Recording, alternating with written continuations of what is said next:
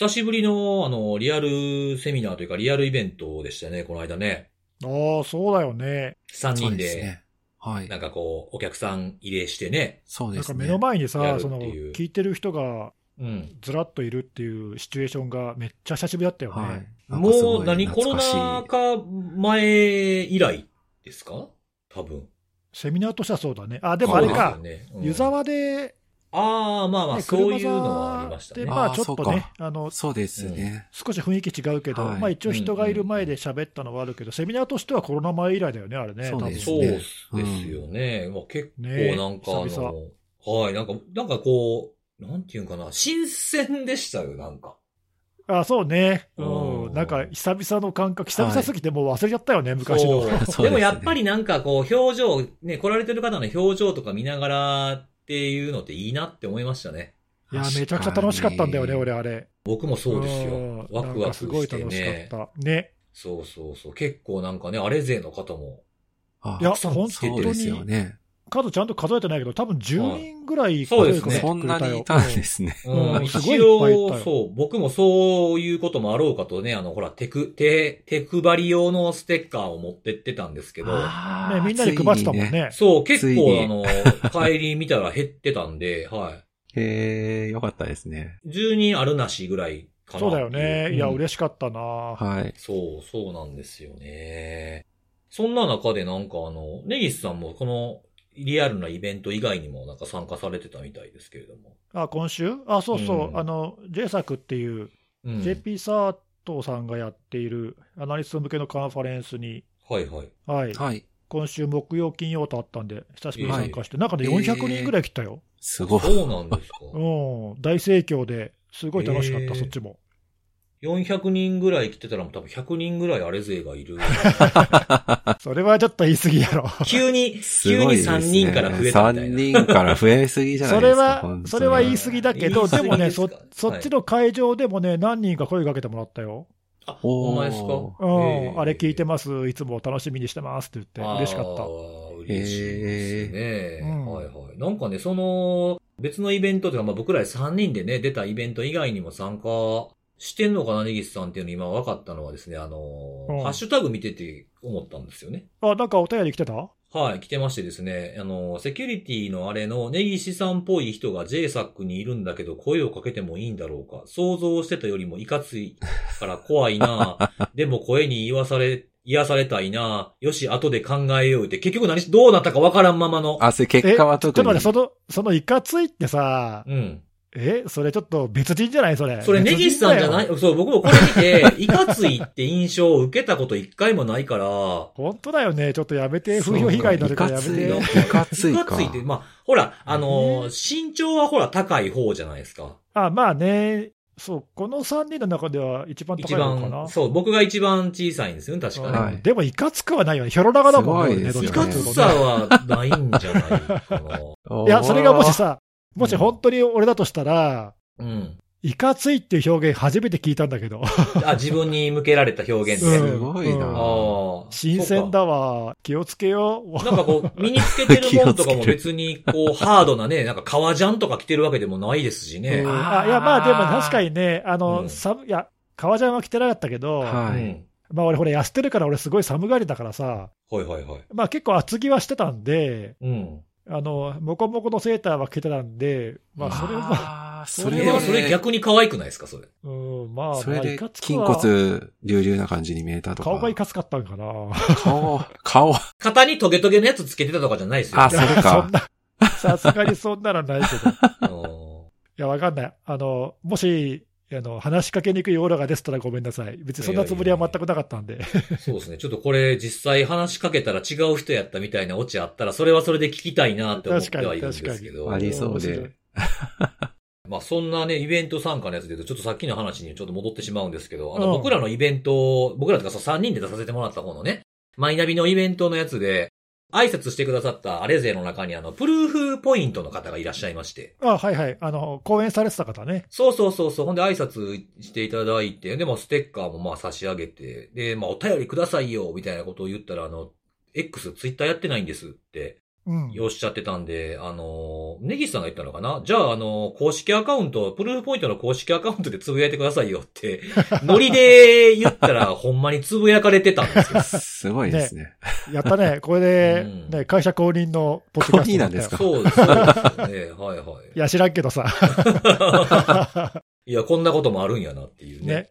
いや、でも嬉しいよね。あの、そのうん、担当者の方がさ、あの、聞いてくださってるっていうことだけど、そうですね。そうそうそうはいまあでもそれをさ、会社のね、アカウントでつぶやいてくれるなんて嬉しくない、いや、嬉しいですよ。ねえ、めちゃくちゃ嬉しい。ありがとうございます。うん、ありがとうございます。はい。まあ、その流れでちょっとあの、お便りの方に入っていこうかなと思うんですけどはい。あ、今のもお便りだったよね今の今のおお便りですけども、は。はい。まあ、この、ほその他のね、お便り、結構、あの、い結構いただいてるんでですね。はいあ、そうなんですね。はい。あの、僕があの、ルンバを買うという、部屋をきれいにするためにはルンバを買うというやつに対しての、まあ、レスポンスなんですが前回の雑談でそんな話したね。そうそうそうそう。はいで、あの、ロボット、まあ、僕はルンバと言ったんですが、まあ、この方はロボット掃除機を買ったはいいけど、ロボットで掃除できるレベルまで部屋を片付けることができず、一度も使わず2年で手放したアカウントがこちらになりますっていうのがあって。やっぱりそういう人いるんだ。やっぱそうなん、そうなっちゃううんこともあるんやなそっかそっか。いや、だから多分買うときには決意してさ、よし、これ動かせるように片付けるぞって多分思ったんだろうね。うんうんで、挫折したと。面白すぎるんだうん。けどお。掃除ロボットの方がお払い箱にされてしまうっていう。なるほど。いや、でも実際やっぱそういう人いるんだな。えうんそうなんですよね。はい。で、あとは iPhone を使ってこのポッドキャストを聞くのの、あの、tips をちょっとて紹介いただいてまして。ー、おうはい。ははい。あの、iPhone のスピーカーは、あの、ボリュームボタンで小さくしただけやったら、まあ、一緒の部屋に寝ている人に聞こえる音量で困っていたんで、っていうことで、ほショートカットアプリっていうのがあって、それを使って、なんか音量を0.001にすると最小にできて、耳元に iPhone を置いて寝ながらでも、あの、イヤホンつけずにスピーカーから来て、聞けて快適ですっていうお便りが。う。そんな細かく調整できるんだ。ショートカットア多プリだ、分ことこ、そう、ここから起動すると、音量これっていう、なんか設定をずっと引き継げるってことですかね、こえれ。あー、ーなるほど、知らなかった。うんえー、え、それ、聞いたまま寝ちゃうんじゃないの？多分そうだと思うんで、多分なんこの方何回も聞いてくれてはるんちゃうかな。あそうかそうか。えー、いいね。そうなんできるんですね。なんか、Windows とかのショートカットもね、パラメーターとか設定できるじゃないですか。はいはいはいはい。そんな感じで、あい、あの、音量を設定できるっていうの、これ初めて知ったな。えー、ニッチなあれかもしれないですけども。ね。ね、一緒に住んでる人がちょっと目目覚ましするとね、セキュリティのあれが元で喧嘩になったらえらいことでございますから。あとは多分あれだよね、その寝るときだから、そのイヤホン的なものはつけたくないとか、そうそうそうそうか。あるんだろうなそっかそっか。そこまでして聞いてくれるのは嬉しいね。いや、ありがたい。そうですよね本 あ。りがたい。はい。うん。はい。あとですね、あの、もう前回、208回の僕のあの持ち込みネタを聞いててっていうことで、システムの脆弱性を見つけた第三者に、謝礼を払わないと脆弱性見つけたことを公開すんぞって脅されたという事例を聞いたことがあるんですが、えバグバウンティをやってない会社に対してこういうことやるのってのは合法なんでしょうかっていう。えー、そんな事例あるの？言うてき方かな？合法か違法かはね。合法か違法かっていうのは、その一概にその件だけで、そのやり方とかにもよるんで、そうですね。まあ細かく言うことを言えば、その不正アクセス禁止法に触れるか触れないかっていうところで、まあ、まず、まずそこですよね。うん、違法性が問われるのと、うんあとその、何、公表寸増みたいな脅し方によっては、その、なんちゅうの？恐喝。そう、恐喝だったり、あとはまあ、そのな、業務妨害的なものに問われたりす、よね。うんまあ、その辺はその被害を受けた側との多分ね、あの、裁判の結果どうなるかっていうことだと思うんで、うん。うんやり方次第ってことあるよね。そうですね。でもまあ、そっか、そういうことあんのか、なるほどな。まあ、あの、そんなに、脅す、脅さないはともかくさ、はい。バグパウンティとかでその公式に認められていないんだけども、脆弱性を見つけてしまっ。報告をしてトラブルになるっていうケースは、まあね、時々あるので、うん。そうですね。うん。逆にそれでね、あの不正アクセスと訴えられるられるっていうなことがあっても、まあ、おかしくはないというか、うんまあ、難しいところだよね、その辺ははいね。はいはい。うん、だその企業としてもそういうのと人とのこう、ね、善意で報告してくる人との使い方って結構難しいところだからね、うんうんうん。まあ、それが一歩間違えるとそういうのにつながっちゃうっていうのが、そっか、そういう事例聞いたことあるって、ちょっと怖いね、それはうん。ね。あー僕もありますよ。あ、本当？はい。あの、結構前もやし、そんなに、あの、と遠くない昔というか前に、こういうのあったんすよ、みたいな人から聞いたこととか。そうなんだ。うん、なんかお金までは要求してけえへんけど、なんかそういう匂わせみたいな。なるほど、はいなるほど、ね。なんかそういうのがないんやったら、あの、まあ、また今度見つけても知らんけどな、みたいな感じのトーンで接してこられたみたいな。あー難しいよね、そのあのきちんとした対価を払うべきというか、その善意のその、ね、見つけてくれた人に対して、うん。あのまあ、助かってることはた確かなんで、うん。うんうんうんそれに対してまあ対価を支払うっていう文化がまあ根付いてきたっていう良い面と、うん。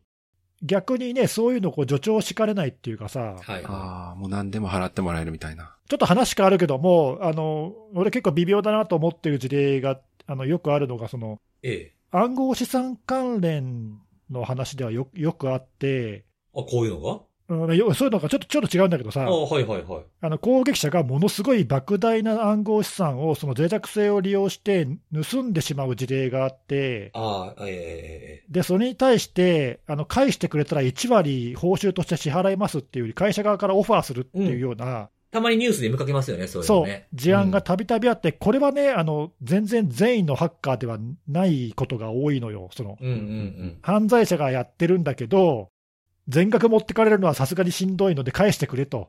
で、その代わり、1割報奨金として、そのバグバウンティーとして支払って、あの罪には問いませんということを保証しちゃうわけよ。訴えを起こさないってことね。そう、訴えを起こしませんということを言っちゃって、これはだからね、あの正直、このアプローチは本当にいいのかどうかっていうのは、ちょっと俺もよくわからないっていうか、はいはいはい。うん、なんかほら、犯罪をさ、こう、認めちゃってることにな なるから、まあ、そうですようね。んまあ、中にはもちろん善意の人で、その別に報酬関係なく返してくれたりとかする場合もあったりとかして、結構ややこしいんだよね、これね。そのうん、なんか順番がちょっと変ですよね、それね。そうそうそう、そのやった人の動機が本当どういうところにあるのかとかっていうのを分からずにさ、うん。そういうオファーしちゃっていいのかなみたいなのがあるから、なかなかこの辺は難しいよね。うん、まあなんかその倫理的にはあれやとしても背に腹変えられへんっていうね。そうそうそうそう、だからあの身代金の支払うのとまあ似たような感じよね。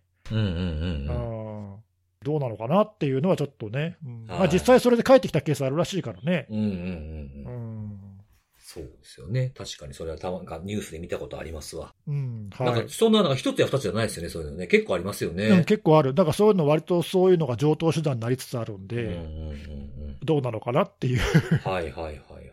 そうですよね。でね、そんな関係でちょっとね、今、ネギさんがしていただいたお話もあったということなんですけども、あの、うん垂れ込みが来まして。あら、あこの間言ってたやつ？ん？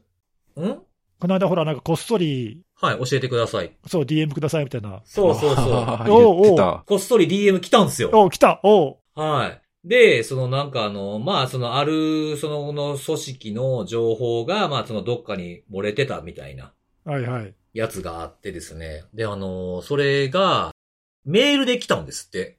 うん、はい。で、あの、同じ件に関して、2箇所から連絡が。あ全然違うところから、うん。それは何？えーちょっとその、はい。どっかのそのセキュリティベンダー的なところが、はお宅の情報漏れてますねっていう連絡をしてきたとい。。そうそうそう、なんかその、あんあの、御御社的なね、御社の機密情報が、なんかこう、ダークウェブにみたいな。それはさ、はいはいそのほら、は善意のリサーチャーがさ、単に通知をするだけっていうか、い。うん。教えてくれるだけのこともあるじゃない。はいはいはいはい。そうじゃなくて、なんか売り込み的なやつなの？えーそうですね。売り込みというか、まあ、一つの会社、まあ、一つは会社、一つは個人です。ああ、ほうほうほほだから個人の方は何を目的としているのかはわからないです。なんう。か、うんうんはい、あの、取り急ぎ連絡しました。で、質問があったら、メールにてご連絡くださいなんで、その先はわかりません。う。なるほど、なるほど。それは、あれだね、その、個人の、その、そういうのを調べてる研究者の人が、まあ、善意で通知してるだけかもしれないね。そうそうそうそうですね会社の方は？会社の方は、あの、まあ、同じような感じで、その、まあ、ダークウェブ的なところで発見したんで連絡しました、みたいな。ああ、それもわか,、わかりにくいな。そう。ほんで、まあ自分の、その、自分の会社はそういう、そう、ダークウェブ監視したりとかっていう、その調査を支援する事業をやってますんで、まあ相談とかありましたらお、お気軽にご連絡ください。なるほど、なるほど。まあ、それは、あの、まあ、半分善意、半分売り込みって感じだな。そうそうそうそうそう。あそうねーそういうのがあるからな、微妙なんだよな。それ、100%ダメとは言わないよ、そういうのもさ。はいはいはい。はい。その結局、被害を受けた側にとってメリットがあるかないかっていうことだから、うんうん。全くほら、そういうの知らなかったらさ、はい。後になって大事になるよりは、そういう通知があった方が、ね、教えてくれてありがとうって思うかもしれないからさ。まあそうです。受け取る側次第かなっていうところもあるのかなっていう。そうそうなんだよねありますよね。それに乗じて売り込むっていうのが果たしていいのかっていうのはちょっとあるようね。ーん、そうですね。まあ、これの、この、まあ、その、見つかった、まあ、漏れたと思われる、盗まれたのか何かされたそのデータうん。ってやつっていうのはですね、これちゃんと調べればわかるんです、わかるやつやったと思うんですけど、僕からすると、うん。はい。これガセなんですよね。ああ、なるほどね。たま、たまにあるよね、そういうのね。そう、多分だから、きちんと中身を精査せずに連絡してきはったんかなっていう。ああ、それはちょっとギルティーだな。そうなんですよね。うんなんかその、ちゃんと見ればわかると思うんですよ、僕は。なるほど、なるほど。その中身に関して僕も知ってるやつだったんで、この件は。急いだだけなのかもしれないですけど、ちょっと爪甘いかなっていう感じはしたなっていうのはありますけどね。まあ、あとほら、そういう時にさ、その、誰でもがさ、そのそういう第三者にっていうか、こんなの来たんだけど、どどう思います？みたいな、その相談できる人が誰かいればいいけど、あ、そうですね。うんうんその、何、セカンドオピニオン的なっていうかね、うんうん別の専門の人に聞いたら、うん。はい。あ、それは確かにやばいやつだから話聞いた方がいいよって言うかもしれないし、いや、それガセだよって教えてくれるかもしれないし、そういうなんかね、あればいいけど、なかったらあまあ、鵜呑みにしちゃうっていうところもあるもんそうですね。うん、バタバタ急にそれでしちゃうかもしれないですもんね。なるほど、そっか、ガセだったのか。それはちょっそうですねと罪深いな、若そうなん干ですよな。ね。まあ、情報を慎重に扱わなあかんなっていうね。なかなか難しいよね。いや、ちょっとそういうのね、ほら、僕らもさ、どっちかっていうとそういうのにね、全く無関係じゃないから、うんうんうんうんううん。んそういうのはその、よしあしっていうのはちょっとちゃんと考えてやんないといけないよね。そうですね。影響っていうのを考えながらね、想像力働かさんとなっていう、そうそうそう。そうですよね何でもかんでも共有したり公開すればいいってもんでもないからね。うん。うんうんうんはい、ということでございます。はい。はい。まあ、これはお便り、あともう一つ最後お便りではないんですけども、あの、はいレスを、レスをいただいたということでちょっと紹介したいんですけど、えーとうとう本家様にセキュリティのあれまとめのサイトが見つかってしまいました。ご紹介いただきありがとうございますということなんですが。あ前回紹介したやつだ。はい。いや、こちらこそありがとうございますですよ。あんなちゃんとまとめていただいて。はい。でうん、愛を感じて嬉しかったですよ。はいそう、ありがとうございます。ありがとうございますはい。はい。ちゅうことで、えー本編といいますか、今日もセキュリティのはい。お話をしていこうかなと思ってるんですけども、今日はそうですね、カゴさんから行きましょうかね。はい。じゃあ私から行かせていただきます。今日はですね、はい。y4.com っていう会社、なんだろうな、健康管理のプラットフォームとかをサービスとして提供してらっしゃる会社なんですけども、うん。昨年の12月18日に不正アクセスの被害を受けられたという公表を出しておられていて、うん。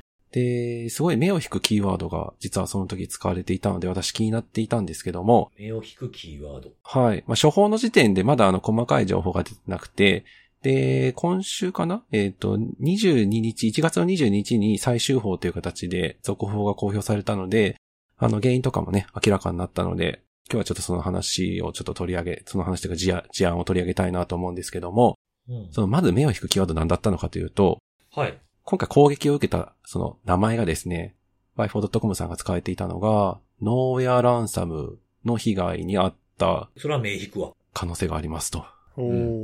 で、これちょっともし、もしかしたらまだ他にもあるかもしれないですけど、私が見てる限りでは、初めて、ノーヤランサムっていうキーワードが使われたあの被害公表だったのではないかなと思っていて、こちらの会社さんは自治体向けにうん。事業を展開しておられていてですね。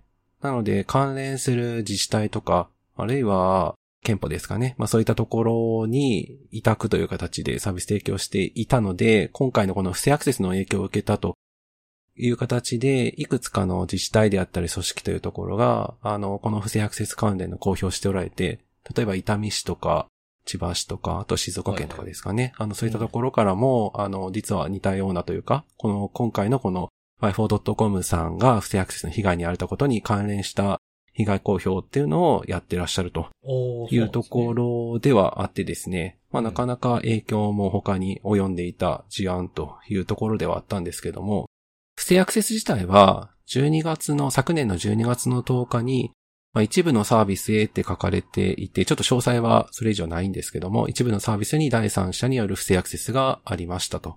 うんで、保存されていたファイルが、まあ、持ち出されてしまい、合わせて削除が行われていたという、まあ、そういった事象が12月の10日にあり、で翌日のお昼頃12時頃に、開発チームがその具体的に行われた事象を承知、把握をしたと。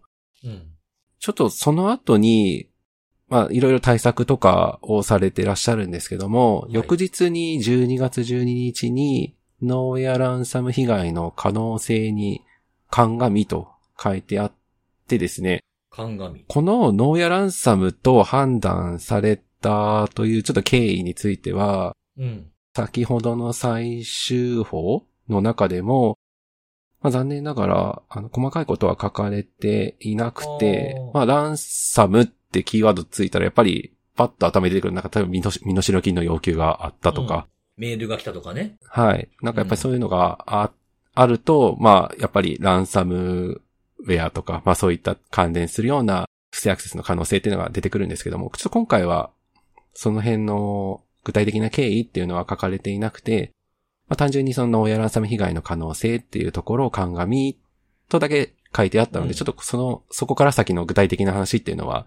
まあわからないと。例えば、まあ、なんていうんですかね、より具体的にどこそこのランサムアクターから連絡があったとか、まあそういった話も当然書いてなくてですね、まあちょっとうん、なんでローやランサム被害という形で判断されたのかっていうのは、まあこの最終法、すごい、なんて言いますか、タイムラインというか、あの、結構細かく書かれてはいるんですけども、この最終法の中には、まあその先ほど言ったような、まあ、ノーやランサムってすごい目を引くキーワードであるんですけど、まあそこを判断された経緯とかっていうのはちょっと残念ながら書かれてはいなかったと。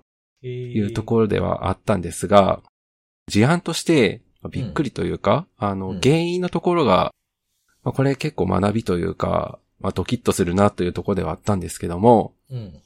過去に、まあ、今回その不正アクセスというのが、まあ、その先ほど申し上げた一部のサービスに対して行われていたということだったんですが、まあ、この原因っていうんですかね、不正アクセスを許してしまった原因っていうのが、y4.com が、うん。まあ、これ不承知って書いてるんで、まあ、把握していなかったという、まあ、そういったアクセスキーが発行されていたと。で、そのアクセスキーが外部に漏れていて、うん不正アクセスで用いられた、悪用されたということが調査から確認されたというところでありまして、これなんであの把握してないアクセスキーっていうのが存在していたかというところについては、まあ、これどうもあの過去にこの y4.com から委託をしていた開発会社がうん。このアクセスキーを発行していたらしく。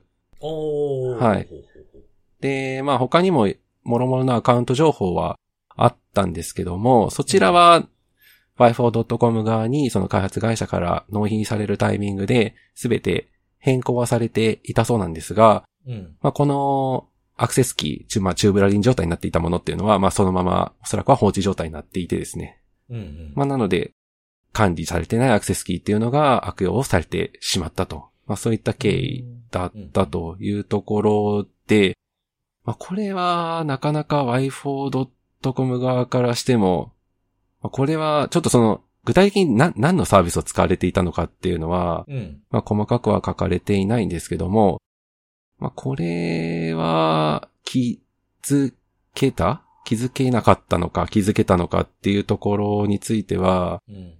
まあ、他の組織においても、まあ、例えば AWS とか Azure とか、はいはいまあ、まあ、もしかしたらなんかその手のクラウドサービスじゃないかなとは思うんですけども、うん。えー、まあそういったものにおいて、まあ今回の y4.com さんが被害に遭われたようなことを受けて、まあ確認というか点検をしてみても、まあ、なうんて言いますか、こういった形で開発会社とか第三者がかか関わっていたケースがあれば、まあ確認してみてもいいのかなっていうのは、うん。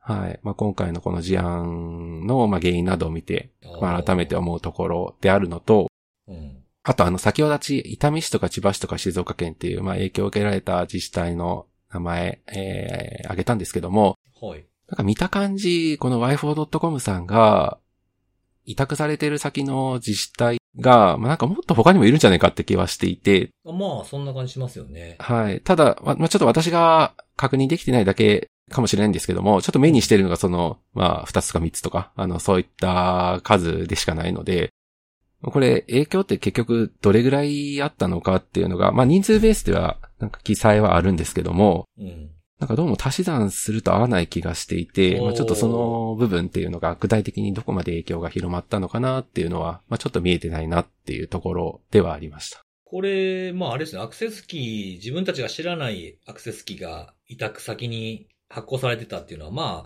キーを発行する人をどうするかって、まあフローの問題かなっていう気はするんですけど、これちょっと確認したいことが一個あって、はい。あの、これアクセスキー、このアクセスキーを使ったのが不正アクセスの始まりなんですか？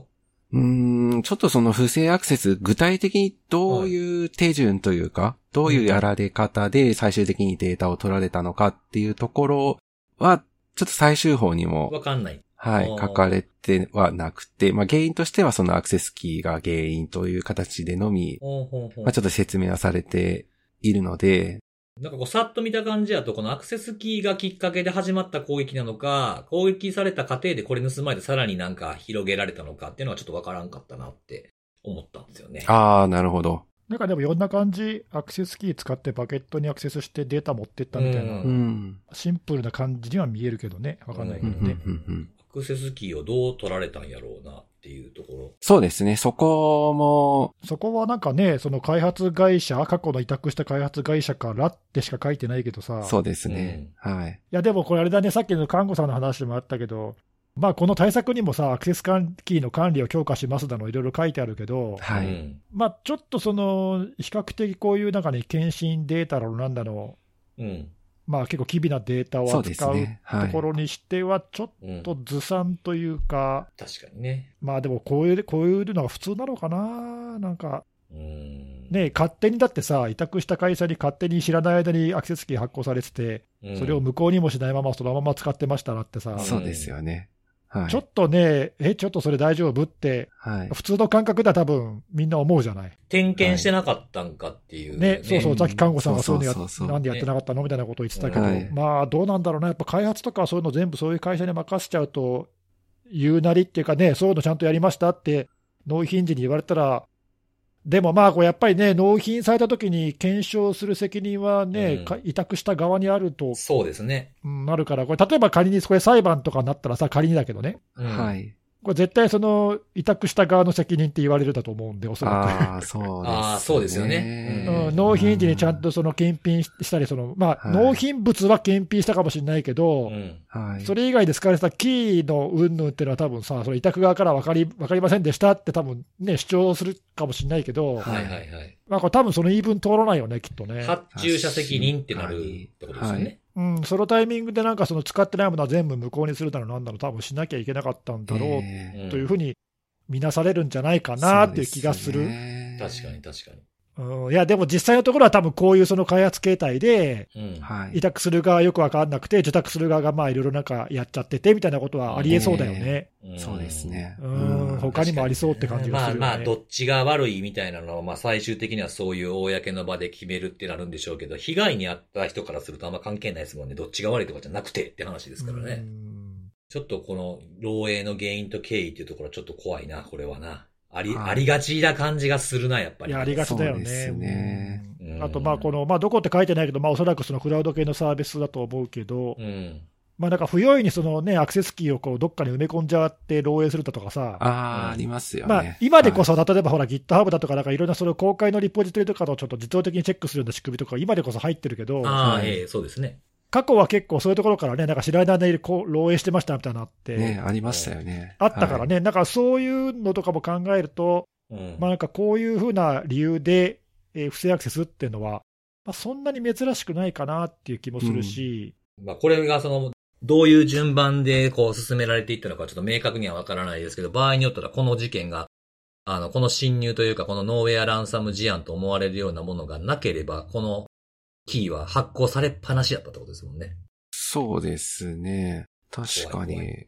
うん、なんか診断とかでね、うん。やってれば、なんかもしかしたら指摘されるような、なんか、うん、まあやり方次第かもしれへんけどね。ええまあもちろんあの、な、何を診断してるかっていうのはあるとそうですね。思うんですけど。なんかな、はい内部の診断までやってっていうのをしないと見つからないかもしれないですね。うんうんうんうんなんか結構こうよ、よくありがちなテンプレートの診断では見つからないかもしれないですね。ああ、そうか。そうかもしれないですね。うんはい。いや、これはちょっとなんか、ああんまり一言じゃなさそうな感じというか、はい。はい、あるかなと思いました。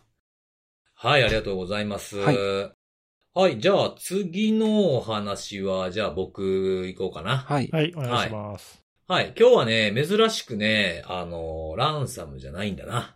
おお珍しい。別に得意げに言うことでもないん本当だよ、本当だよ。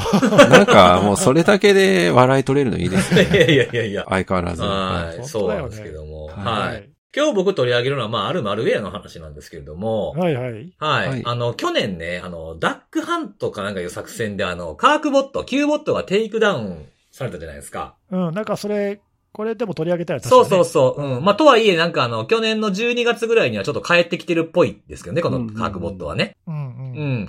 で、まあ、それがね、あのーその直接関係があるかどうかまではわかりませんがっていう文脈で、このあれでも取り上げたんですけど、あの、ね、 Black Basta がこの、まあ、これランサムの話じゃないかってことなんですけど、またね。ブラックバスターがね、あの、カークボット経由でってくるっていう、まあ、いわゆる先行マルウェアっていう、今となっては僕しか言ってないようなキーワードで入ってきてたという風なのがあったんです。これでほら、リークスが落ち込んでゼロ件になる月があったみたいな話したと思うんですよ。うんうん。はい。うん。で、そのね、その、代替として、あの、ダークゲートっていうのが使われるキャンペーンがありますせ、みたいなのを紹介したと思うんです。はい。うん。で、これがね、実は一時的な代替で、あの、別の動きが活性化してきているっていうレポートがトレンドマイクロから上がってきてまして、ほうほうほう。うん。あ要はこの代替えが何だったのかってことなんですが、ピカボットっていう、ほう。はい、あんまマルウェアがいるわけなんですけれども、まあこれはあの2023年の第一四半期ぐらいからまあこう結構結構活発に利用されてて、まあ6月ぐらいに一旦の停止はあったものの、まあ9月初旬ぐらいまでずっと使われ続けてたキャン、あのキャンペーンがあった、えーマルウェアなんですよ。うん。で、この Pikabot の増加っていうのと、この Qakbot のテイクダウンっていうのは結構相関している部分があるらしくて、 Qakbot のテイクダウン後結構増加が、えー、激しかった、えーマルウェアになるんですよね。うん。で、まあ、かあの、感染の挙動っていうのはもうよくある動きで、まあ、バックドアをドロップしたりとかみたいなもので、で、こいつの後に Black Basta が来るっていう風に入れ替わってるっていう状況になってるらしいんですよ。なるほど。うん。で、まあ、あの、このピカボットってどうやって来んのっていう、いわゆるそのイニシャルアクセスは何かっていうと、まあまあメールで来る。しかもあの、まあ最近見かけなくなった、あの、おとなしいエモテットと同じくですね、まあスレッドハイジャックをしてくるようなパターンで、うん、まあ添付ファイル開いてねみたいなものが、まあそのメッセージのやり取りの間に割り込んできよるっていうやつなんですよね。うん。まあ、添付ファイルは、あの、大体 IMG ファイルとか PDF ファイルみたいなものが、まあ、パスワードで保護された、パスワード付き ZIP で送られてくるものがあると。で、まあ、あの、PDF のコンテンツってなんか、ワンドライブにあの、ホストされてるように見せかけた表示が出てくるような見かけのやつで、まあ、クリックしていくと、えー、まあ、JavaScript が走って、マルウェアを、本体をダウンロードしてくるという動きですね。うんうん。まあ、このワンドライブにホストさせているように見せかけたようなこのファイルっていうのはちょっと可愛くてですね、あの、ダウンロードのスペルがですね、ドウランドになってるというか、ちょっと細かい可愛い。ななんでこういう爪、たまにありますよね、こういう爪甘いやつ。ダウランドって何やねんみたいな。そんなんもあったりするんですけれども、まあまあ、ポチポチっと気づかずに実行すると、まあ、JavaScript から、まあ、あの、CURL とか wget とかを使ってダウンロードされると。でまあ、ちなみになんですけど、その解析した結果のやつが紹介されてて、実行した言語環境がロシアとかウクライナの場合は実行せずに、えーそのままスンってなるらしいです。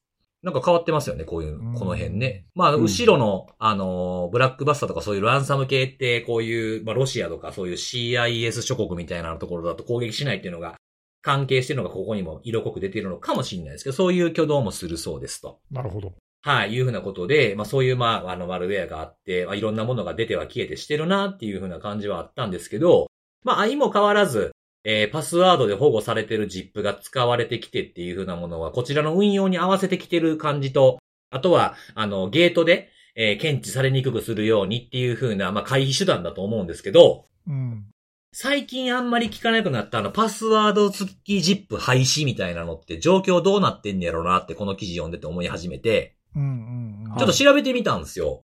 で、まあちょっとタイミング悪いかなっていうところもあるんですけど、今ほら年明けてすぐなんで、まあ去年の初めの方のぐらいのアンケート結果ぐらいしかなかったんですけども、2023年の1月に、まあ、全国の従業員300人以上の企業の社員1063人を対象にした、まあ、ネットのアンケートをした結果をサイバーソリューションズというところが公開してくれていて、なんか他にもいろんなイベントで、えー、アンケート取りましたみたいなものを出してる会社もいくつかあったんですけど、まあまあ、結果は似たり寄ったりな感じだったんで、今回はこのサイバーソリューションズの結果をもとに紹介していこうと思うんですが、はい。はい。パスワード付き ZIP のみの運用をまだ続けていますっていうふうなところっていうのは、この、えー1063人の、えー社員に聞いたところですね、30.2%はまだ使ってますっていう感じだったんですって。それだけをってことね。そうそうそうそう。ほううん。で、併用してますみたいな。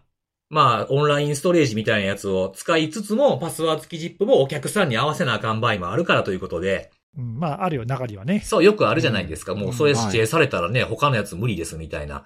あと逆にほら、オンラインストレージを禁止してますっていう会社もあるからね、向こう側が。はい中にはね。うんそう。それが、えー同じくですね、30.2%ということで。うん。で、あの、切り替えましたっていうところですね。これはあの、オンラインストレージに、いやあの、パスワード付き ZIP やめて切り替えたっていうのが11.3%。っていうのと、もともとその、パスワード付き ZIP 使ってないんすわって。これどっちの意味かわかんないですけどね。あの、オンラインストレージ使ってますって意味なんか、もう、バンバが普通にパスワードもなしで送ってますなんかもしれませんけど、うんうんそれが25.9っていう割合であったということなんですよね。で、まあ、パスワード付き ZIP の、まあ、完全撤廃使ってませんっていう風なものは、えー合わせると、えー37.2%切り替えと使ってないでっていうことなんで、まあ、その併用っていうのも含むけれども、まあ、えー6割強ぐらいはまだまだこのパスワード付き ZIP を使っているっていう風なうん状。況で、まあ、あとアンケート結果のその、まあ、分析というか、その結果を見て言ってるようなことが書かれてたんですけど、規模の大きい組織ほどやっぱりこのパスワード付き ZIP の利用率は高いと。えーなかなか乗り換えられないって、これでも結構二極化してる気しますけどね。なんか大きいところこそ、うちもやめますわ、みたいなことを言うて、なんかこうドライブしてる感あるところもあるけど、まあなかなかやっぱりこう費用面考えると、なかなか乗せ替え効かへんねん、みたいな。いかにパスワード付き ZIP が楽や、楽かという話ですよね。運用の。楽かな？楽楽かどうかって言ったらはい。難しくない？あのね、多分その、金もかかれへんっていう意味と、あとはパスワード付き ZIP の運用してるところによると、あの、何でもかんでもそうなんですけど、添付ファイルにしたら絶対パスワードに ZIP かかって送られるっていうケースあるんですよね。あだから自動でなるってやつでしょ？そうそうそうそうそうそうそう。はいまあ、今はね、あんまりそれメジャーじゃないけど、まあ、ひあの、一頃はそれが結構そうですね。よく使われてたっていうかね、勝手に暗号化されて、パスワードも勝手に送られてくるみたいなね。はいそういうソリューションね、一時期を売ってましたしね。なんで、それを導入してるとなかなか切り替えもみたいなところもあるんやと思うんですよね。そうか、まあそういう意味では楽という面もあるそうそうそう。そういう意味で、まあそう。もうだから、だから言うてもまあなかなかこのパスワード付き ZIP をなくすっていうことってな、そんな言うほどまだまだできてない。まあちょっとずつ進んでんのかなっていう感じはするんですけど、はいはい。うん、なんかあんま聞かなくなったけど、なくなったわけちゃうんやっていう感じはね。なんか以前ほどこの言葉聞かなくなったもんね。そうっすよね。ねなんかあんまり、まあ、もともとそうっすよね。この何でしたっけ ?P、P パップでしたっけ何でしたっけ、うんなんかそんなやつありましたよね。はい、ありましたけれども、まあ、それもなかなか、まあ、聞かへんから言うてもやっぱりどういう利用実態かっていうのは調べななと思いつつも、今年の分とかも出てきたらまたこれと見比べたいななんていうこともちょっと思いましたね。ちょうど丸1年前だから、まあ、ひょっとしたらだいぶね、うん。置き換わりが進んでるかもしれないよそうそうそうね。うん、その可能性はあるかなっていうところがあるんで、ちょっと結果楽しみやなっていうこととね。さっきのその話の中でね、このマルウェア実行するとっていうふうなところで、いろんなこの、あの、スレッドハイジャックしてくるような系統の点、まあ、いわゆるばらまき型のマルウェアっていうふうなものが、えーよく使ってくる手法っていっぱいあるじゃないですか。その、例えば、さっきみたいに CURL 使うとか、うん。wget 使うとか、あとパワーシェル使うとか、マクロ使うとか、いっぱいありますよね、そういう攻撃のテクニックの部分でね。で、これって、その、まあ、いわゆるなんていうんですかね、この wget 使うとかっていうのは、これは LOL って言っていいのかな？どうなんかな？まあ、中にあるものを使ってみたいなものがあると思うんですけど、この wget や CURL、Windows で使えるようになりましたけど、これ使うんかな？普通。みんな。ああ、一般のユーザーがってこと？そうそうそう。パワーシェルはさ、なんか管理する側がオンにしとかへんかったら使われへんとかでたまに聞くんですよ。ああ、なるほど。うん。もう wget とかこの CURL 読み方、CURL でええんか知らんけど、これいるって思ってて僕。あそう。うん。なんかこう、グループポリシーとかさ、レジストリ値の変更でこんなもん禁止できるじゃないですか。なんで、これ、止めたらってめっちゃ思うんですよね。それでも使い方によるよな。うん。まあ、開発系とかの人とかだと使うのかもしれないですけど、うん。使ったことある？あ、でも、まあそうか。ネギさんに聞いてもあかんわ。Windows 使えへんもんな。僕は Mac 使いだから、まあ、あの OS にデフォルトでその辺入ってるけど、まあ、ほぼ毎日のように使ってるからな。まあまあそうっすよ、そうっすよね。まあ僕も、はい。うんまあ、業務でその、まあ、あの Windows PC に限った話としても、うん。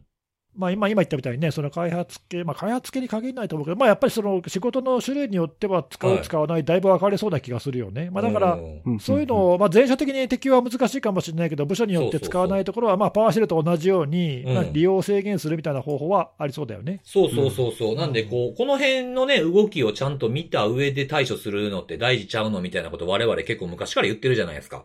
うん。なんで、こういうのもなんかこう、ちょっと洗い出しをして、その、できる部署、できひん部署っていう、その、パワーシェルよりは結構限定的なんちゃうかなこれ使われてるとしたら、みたいな。ああ、うんなるほど。うん。絞り込みができるような気がするので、こういうなんか地道なところを変えてしまうっていうふうなことを止めてしまうみたいなことも、あの、ね、パスワード付きジップやめるのも大事ですけど、こういうところにもちょっと目を向けるのが大事なんじゃないかなと思ってね、ちょっと紹介させていただいた次第であございまあ、ます。確かにね。あの、うんまあ、どっちかっていう話ではなくて、うん。ね、まあ、これも今回のやつも、あのまあ、パスワード付きの ZIP 使わなくても、まあ、別の方法で入り込もうとするだろうから、まあ、必ずしもそれだけがね、対策になるとは思わないけど、もちろんもううんん。まあ、でも、ね、その、実際に使われている手法、今回の手法に関して言えば、まあ、うんパスワード付きのものは全部ね、排除するみたいなことをしとけば、うん。まあ、防げるっていうのもあるけど、うん。入ってきた場合に備えて、そういうね、コマンド実行のタイミングで、うん。での防御もって考える、まあ、二重三重に考えるっていうのは、まあまあ、確かにね。まあ、クラウドストレージを使うようなばらまきもね、そのうち来るでしょうしね、この方法が使われへんようになったら。ううん。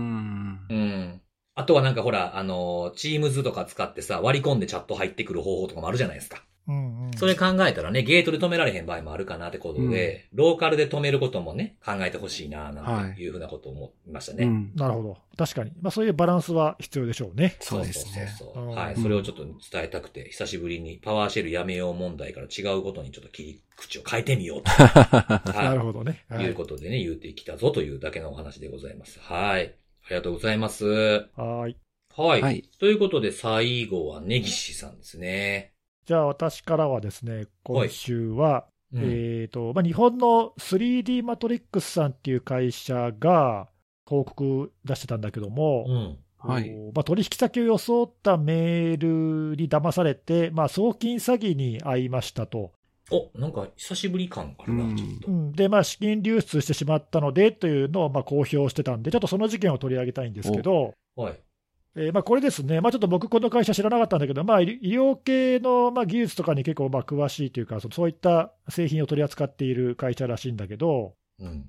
えーここがその昨年の12月と、あと今年の1月と、まあ、2回にわたって、同じ取引先からの、まあ、名前を語るメールを受信して、まあ、そこに、いまあ、支払い口座の変更の依頼とかがあったので、うん。えーまあ、担当者がそれをまあそのまま信じてしまって、はいはい。えー支払いをしたと。で、金額が1回目が86万ドル、で、2回目が50万ドルなんで、えーうん。結構な高額で、合わせて、うん。アメリカのドルで136万ドルって、まあ、日本円で2億円近いんだよね。そうですよねうわうわはいはいはい。で、まあ、万が一これがその、まあ、戻ってこなかったら、まあ、そのまま損失として計上するされる可能性があると。う。うんんということなので、まあ、あの一応、その公表されたリリースにも、まあ、直ちにそれでそのなんか経営にね、あのあ影響が及ぶってことはないから安心してくださいみたいなこと書いてあるんだけど、うん。まあ、とはいえね、無駄なあの支払いになっちゃなっちゃうわけなんで、そうですよね。うんまあ、結構え影響があるなと。で、そのまあ、なんで騙されたかっていう中身も少し書いてあるんだけども、まあ、あの攻撃者は巧妙と言わざるを得ないというかですね、うん。このその今回、その名前を語られた取引先っていうのが、まあ、これ書いてないけど、おそらく米ドルで支払いしてるところを見ると、まあ、海外の会社だと思おそらく思うんだけど、うん。うんうんだからその会社の創業時からずっと取引があった会社で、まあ、しかもその経営者同士が個人的にもそう知り合いで信頼関係にありましたとう。ん。で、たびたびこれまでそういったその支払い条件の変更だとか、あとまあお互いにこうちょっと融通を聞かせてとかっていうようなその、そういったことをまあこれまでもやってたんだって。あで、なので、まあ、その担当者からすると、まあ、なんかそんなにその、だから珍しいことではなかったようなのね、あ。おそらく。で、とはいえ、そのまあ、あの口座変更ということで、一応、相手の社長にもなんか確認を取ろうとしたらしいんだけど、うん。担当者からのメールを装った支払いの口座変更の依頼のだけでなく、社長の名前を語って、そのまあこういう変更を依頼したからよろしくねっていう、その内容をその確認するようなうん。メールも送られてきたと。おお。だ二重に送られてきたんで、あこれ、社長もあのちゃんと確認済みの案件なんだなと、まあ、担当者が思ってしまったらしくて。わざわざこっちから電話をかけて、まあ、再度確認をするっていうことはしませんでしたと言っていて、おそらく犯人はそのある程度の期間、こう長期間、そのやり取りをちゃんと観察していて、うん。で、まあ、そういうその信頼関係にあるし、社長とも仲がいいということも多分把握した上で、うん。絶好のタイミングを見計らって、まあ、騙しのメールを送ってきたんでしょうねとうわーはいはい。いうことで、まあ、なんかすごくそういう意味では巧妙、あ、そうですね。うん、まあ、メールのビジネスメール詐欺って、まあ、結構こういう巧妙なやつ多いけども、うん。うわ、これは騙されちゃうなって思わざるを得ない、うんまあもちろんね、その細かく見ればさ、おそらくその本物の、ね、社長のところにメールが飛んだりしないように、多分メールアドレスは攻撃者のものになっていただろうから、そっくりだとは思うけど、うん。まあ、細かく見れば多分気づけるポイントはあったかもしれないけど、まあ、それをちょっとね、担当者の責任にするのは、ちょっとやや難しかったのではない。かと。いう感じがあります。で、これ、なんでこれ気づいたかっていうと、実はその2件の送信被害の後に、まあ多分犯人も味を占めたんだと思うんだけど、うん。今度、全く別の取引先からも似たような支払い口座の変更の依頼のメールが届きましたと。なんかもう、やりたい放題になってきてるな、途中。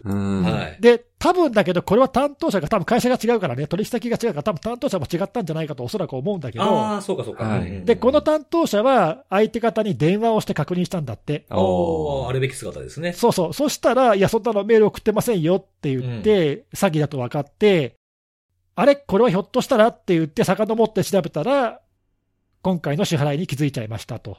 うんで、それも詐欺でしたということが分かったということなんで、うんうん。まあ、これ見ると、そのだから取引先が違っていて、被害があったということは、おそらくこっち側の、その 3D マトリックス社側のメールアカウントがおそらく侵害されていって、うん。まあ、メールを見られていたのではないかと思うんだけど、うんうん。ちょっとその辺のこと、詳しいことは書いてない、まあ、もしかしたら相手方もなんか問題があったのかもしれないけど、両方やられてたかもしれん。そうそうそう、ひょっとしたらね、ちょっと分かんないんだけど、まあ、でも少なくともやり取りを見る立場に犯人はいて、はいはい。まあ、その間に巧妙にこう差し込んで、割り込んできたというか、という、まあ、そういう事案でしたと。で、まあ、これ見て、そのさっきね、そのまあ、技術的にはもしかしたらその見分けることができるかもしれないけども、うん。まあ、これと担当者がやるのは難しいだろうというのと、あと、まあ、そのさっき僕、あの全く推測で担当者が違ったんじゃないかって言ったんだけども、うんまあ、仮にそうだとして、担当者によってまあその確認をするしないっていうね、やり方がちょっとまあまちまちだなというのがうん。あるとは思うんだけど、まあでもこれちょっとあの知らなかったので少し調べたんだけど、そのこの会社って創業20年ぐらいで、まあまあ、期間はあるんだけど、まあ社員まだ100人ぐらいの会社で、今なんかもうすごくここ数年、こう売り上げがどんどんどんどんその右肩上がりで、毎年50%以上伸びてるみたいな、もうすごい急成長してる会社なんだよね。なんでまあ分かんないんだけど、その勝手なちょっと推測だけど、まあ、そういうその内部のプロセスの整備とかは、まあ、ちょっともしかしたら後回しになってるっていうか、ちょっとその辺がね、脇が甘いところがまああったのかもしれないというか、うん。うんうん。まあ分かりませんが、あのまあ、ちょっとこれはし被害に遭ってもちょっと責められないなという気が少し、うんまあ、それだけ巧妙だったなというふうに思いました。で、さっきさ、その辻さんもなんか久々に聞いたなって言ってたんだけど、うん。うん。まあなんかね、あんまりその国内の被害ってそんなに表に出てこないくて、うんうんうん海外ではね、うんその FBI とかがなんか毎年報告してると、なんかもうものすごいなんか金額の被害が出てますみたいな報告があって、うん。なんかまあこれもおそらくだけど、今回の件も多分外国との取引だったんじゃないかなと思うんで、うん。多分ね、多少そういうようなその海外のこう関連会社とかさ、うんうん。海外の取取引先とか、そういうそのビジネスがあるところに、まあおそらくその被害が多分偏ってると思うんだけど、んあとまあ、これ多分ここでは紹介したことなかったと思うけど、IPA がね、その2年ぐらい前かな、そのビジネスメール詐欺の特設ページなんかを作って、一応注意喚起を、するぐらいには国内にも被害が広がってるんたで、うんうんまあちょっとね、こういうの身近なその脅威というか、そういうのをとして認識してた方がいいなというか、改めてもう一回ね、はいはいどういうふうにその相手が騙してくるのかっていうのちゃんと知らないとさ、うん。ちょっとね、防ぐのも難しいと思うし、これもその技術的にメールでおかしいって気づけなかったら、まあ、あとはその支払いのプロセスのところで、やっぱりね、止めるしかないわけなんで。業務フローのとこですよね。そうそうそう、ねまあ何度もね、結構言ってるし、まあ、さっきのところでもなんか似たような話出てきたけど、うん。入り口のところだけ止めるんじゃなくて、それがもし止まんなかったら、そのて、ね、後のその後の業務フローとか、まあ、二重、三重、どっかで止めるっていうことを考えないとなかなか、ここまで公務だと止めるの難しいなっていうことを、なんかちょっと改めて思ったなっていう。そうですね。なんかその僕久しぶりやな言うたのは、こういう公表されるのが結構久しぶり感っていうかね。そうそう、うん多分ね、公表されてない被害事例はもっといっぱいあると思うんだけど、そう、それもあるし、なんか僕結構その、まあ見聞きするという面で言うとね、未遂はよく聞く。ああ、なるほど、支払わなかったけど、そう、うん。そうだね確かに海外支社とかさ、多いような業種って結構あるじゃないですか。取引が海外と多いような業種とかね。うんうん、まあ例えばほら日本で被害があったやつやったら JAL とかもそうじゃないですか。結構そうだね、何年か前にあったね。そうそうそう。だそういうね、なんかその海外との取引、海外支社が多くて、その英語のやり取りのメールが当たり前みたいな会社の人とかにたまに聞くんですよね。うんうん。やっぱりこの被害ベースとかで見てると国内であんまりベ、あの BEC ってあんま聞かないですけど、御社どうですかみたいなことが聞いたりするんですけど、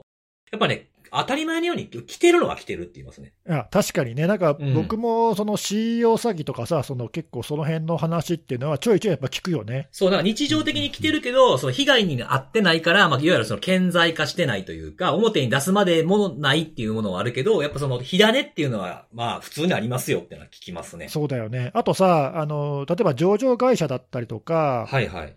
IR 情報としてその被害に遭ったら、うん。特別損失を計上しなきゃいけないから、まあ、公表せざるを得ないというかね、そうですね。うんそういうところはあるけど、一方でそうでなければ、まあ、その金銭被害だけだったらさ、うん。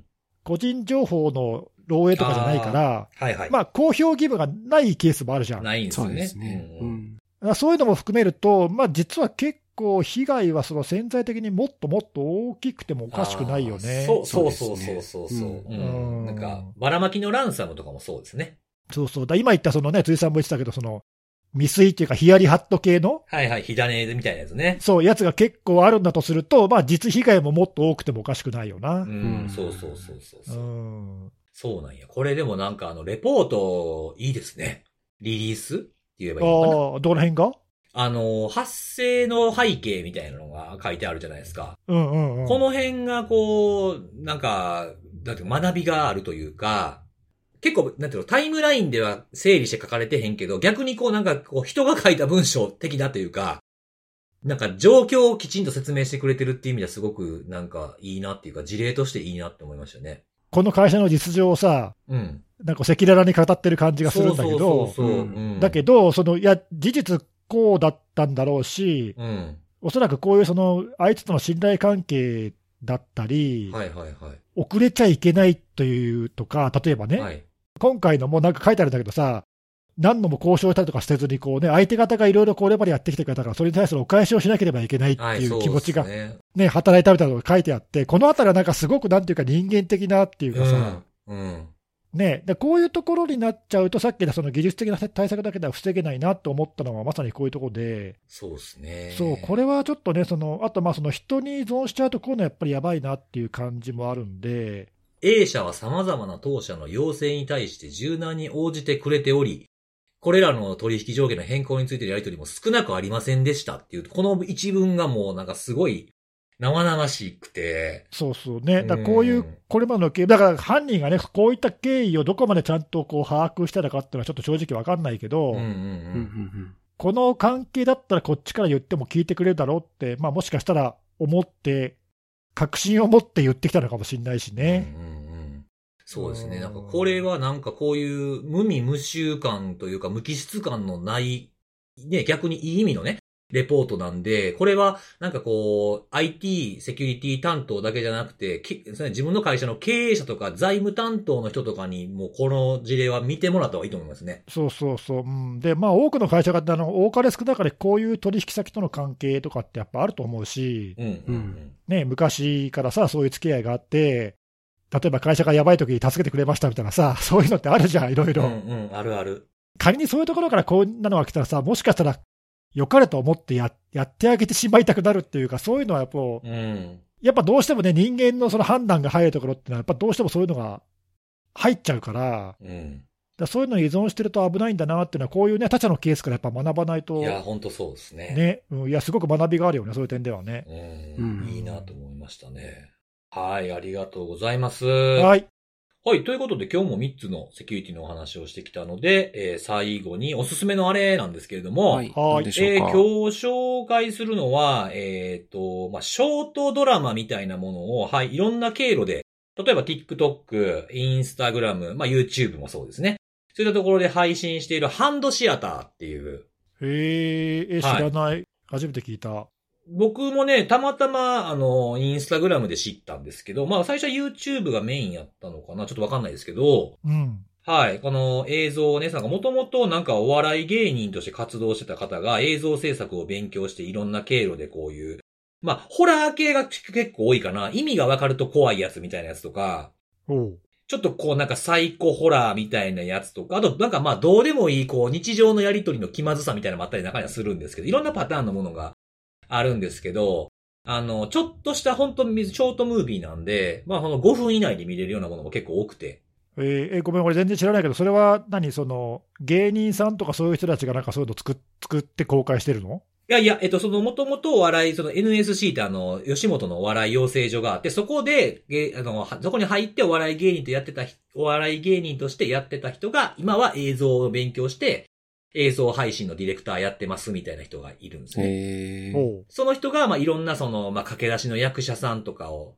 使って、劇団の人とかを使って、まあ、2、3人とかのやつで、そのドラマを作って配信してるっていう。あなるほど、なるほど、そういう制作チームの人が、いろいろそういう作品を作って配信してるわけね。そうそうそうなるほどね。そう。で、まあまあ、僕結構そういうなんかホラーとか、まああの、展開が読めるようなやつももちろんあったりするんですけど、うんうん。何が一番いいかって、まあ僕、まあホラーまあまあ好きなんですけど、あの、やっぱりホラーって、その、まあ映画とかドラマ、テレビのドラマとかそういうので見ると、まあどうしても知ってる役者さんが出てくるでしょ。おうおうおう逆にリアリティないんですよ。あなるほど。うん。なんか、なんかその、すごい偉い目にね、女性の、その、なんていうか、その、女優さんとかが、そういう偉い目に合わされてるっていうのを見て、話自体怖いなと思っても、まあ、この人でもなんか、この間の、化粧品の CM でキラキラしてはったからなとか、なるほど、ななんかるほど。こう余計な情報がやっぱ有名人は多いじゃないですか、その見る、その作品以外の情報が。ああ、なななんかちょっと、ピンとこうへんかったりとか、あとね、ちょい役みたいなんで芸人さん使ったりするケースもね、お笑い芸人さんとか使うケースもあるんですけど、はい。その人のなんかギャグとかが浮かんでしまったりとかして、ああ、そういうのが邪魔をするわけね。そう、雑念が入ってくるんですけど、これはもうほんと駆け出しの、まあ、初めて見るような方とかばっかりですから、へなんかえ。生々しさがこっちの方が僕にはあるんですよね。え、これ、あれ、その、さっき言った TikTok とかインスタとかでも流してるって言ったけど、うん。え、ということはなんかすごい短いの？短い短い。1個がなんか2分とかいうのもある。ただ前、前後編とかに分かれてる場合もある。